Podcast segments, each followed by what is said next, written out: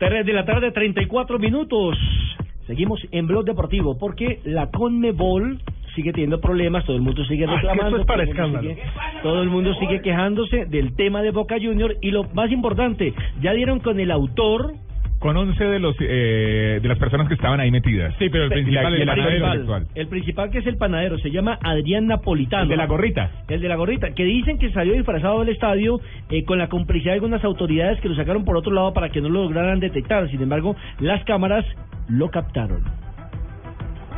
Se llama, repetimos, Adrián Napolitano, alias El Panadero, el hombre que en este momento está siendo investigado. caiga todo el peso de Y la ley Estaban esperando, video. precisamente las autoridades habían dicho que no lo iban a capturar, sino que estaban esperando que él mismo se presentara. ¿Qué dice el hombre? Hola Gustavo, mira, soy Adrián. Eh, te pido disculpas que el otro día te- yo te dije que, que te iba a dar una nota, que yo no era, pero bueno, estaba re asustado y quería tratar de que, bueno, digo, por ahí no había ninguna cámara, zafo y la verdad que lo que hice fue sin darme cuenta, jamás tuve la intención de hacer eso.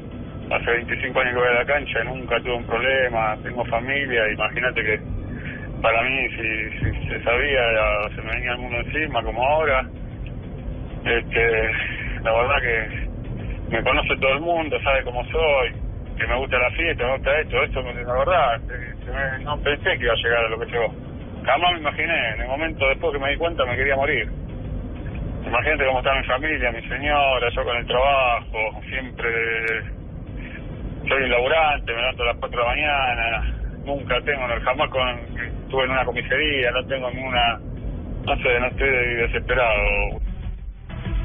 La historia del audio es que eh, Adrián, alias no, Adrián Napolitano, el alias del panadero, él envió la nota de voz a uno de los periodistas de Olé y de TIC Sports en Argentina. O sea, para Pero como... hágame el favor el descaro. Yo no sabía que había cámara, o sea, con cámara no, lo habría hecho. El primero lo negó, dijo que no estaba ahí. Y como se dio cuenta de la cámara, pidió disculpas al periodista y le dijo que, vergüenza. que sí. Que Pero a ver, ¿este es el señor que hizo eso? Sí, Sí. el de la gorrita. Uno, ¿Por qué no uno está de los la- de los de 11. ¿Y por qué no está tras las rejas? ¿Cuál es la justicia en Argentina? No, La ayer- es que, ayer- es que el video, el video apareció a la luz pública el día de, el día de ayer en Argentina. Mire, Está mire. siendo buscado por Sí, la Si policía. no hay justicia en vergüenza, Colombia, Qué en Argentina mucho vergüenza, qué Mire, vergüenza. En Argentina ya le levantó lo que es la justicia a la gente de Boca, ya le levantó la restricción, o sea, pueden seguir haciendo partidos de local ahí sin ningún No. problema. O sea que la restricción queda solo para partidos internacionales. solamente para. Conmebol, nada No, más. ¿Cómo Imagínense, o sea, no pasó nada, no pasó nada. Es una vergüenza. Sudamericana, nada más. No, y es que en, en general no pasó nada, porque la sanción a Boca, que sin embargo apeló Rafa, y no sé la apelación. Tiene siete falta- días para apelar. caraduras. Ahora falta que apelen y les le bajen las fechas. No, y, bueno, ya para... Bueno, son- cuatro fechas, Son recordemos. Cuatro fechas a puerta cerrada y 200 mil dólares de multa. Pero son, será son Libertadores, ¿no? caraduras porque aparte de que bueno perdieron los tres puntos que eso ya no tiene reversa porque ya está programado No, el siguiente partido ya juega River ma- Cruzeiro, mañana sí. o pasado mañana Tengo que es el jueves. Jueves. Bueno, sí el jueves. Juegan entonces ya no tiene reversa.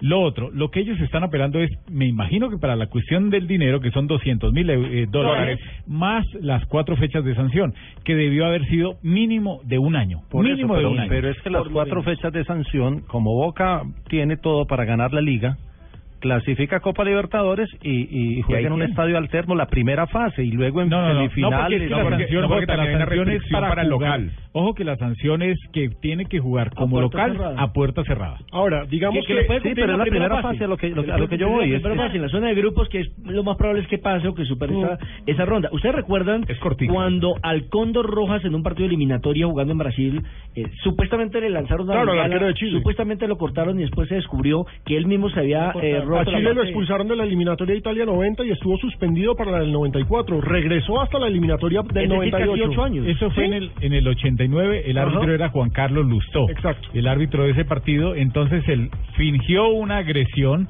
con una bengala que cayó a la cancha y él tenía dentro de su guante un pedazo de cuchilla y la sacó con cuidado y se cortó él mismo.